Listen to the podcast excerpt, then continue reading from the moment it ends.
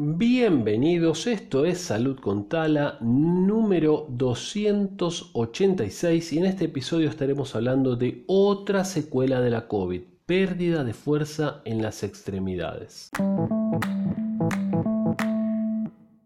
Una nota de saluddiario.com identifica una nueva secuela de la COVID-19, pérdida de fortaleza en las extremidades. Bueno, desde desde que apareció la COVID-19 en el mundo se han presentado múltiples dudas les voy a decir una cosa, hace un año que apareció al momento de grabar este episodio, un año nada más que apareció la COVID-19. Por lo tanto, se desconoce muchísimo de la enfermedad. Si bien se aprendió muchísimo y fue todo un récord para la humanidad, el desarrollo de la vacuna y todo lo que se descubrió con respecto a esta enfermedad, un año tiene prácticamente, un poco más de un año y nada más. Así que bueno, todavía falta por conocer muchísimo. Entonces, eh, lo que dice es que la nota es que todavía no se conoce con certeza qué hace esta enfermedad en el ser humano. Un problema que podría estar presente durante toda la vida, de acuerdo con la Organización Mundial de la Salud, existen poco más de 64 millones de personas que se han infectado y se lograron recuperar. En primera instancia es un gran logro tanto de los pacientes como del equipo médico a cargo, aunque un aspecto que no se puede pasar por alto es el referente a las secuelas que queda después de haber tenido COVID-19.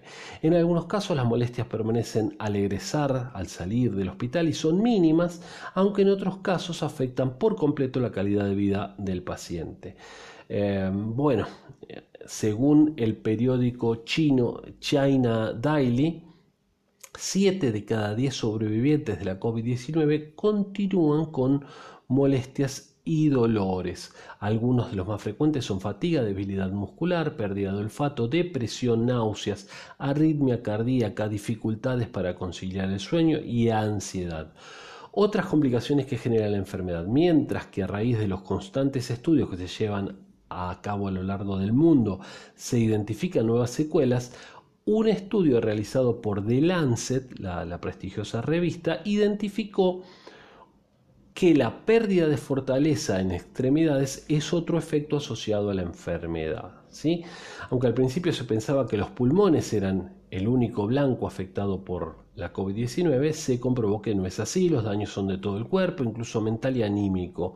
Muchos de los sobrevivientes no siguen con la misma motivación que tenían antes de contagiarse.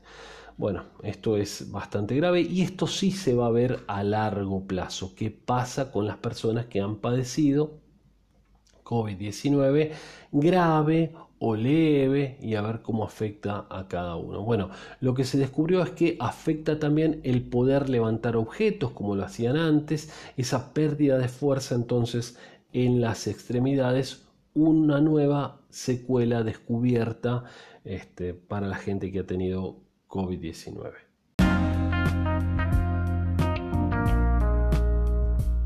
Amigas, amigos, espero que les haya interesado este episodio, que se cuiden mucho, que procuren no contagiarse, que no aflojen, que no abandonen, que sigan con las medidas precautorias, barbijo, distancia social, lavado de manos, lugares ventilados para evitar contagiarse. Y si se han contagiado, bueno, este, que, que las consecuencias sean mínimas o ninguna de ser posible. Soy Sergio Taladriz, farmacéutico, fundador, director del Instituto Taladriz y les mando un saludo grande y los espero mañana. Inviten a un amigo a escuchar también este podcast.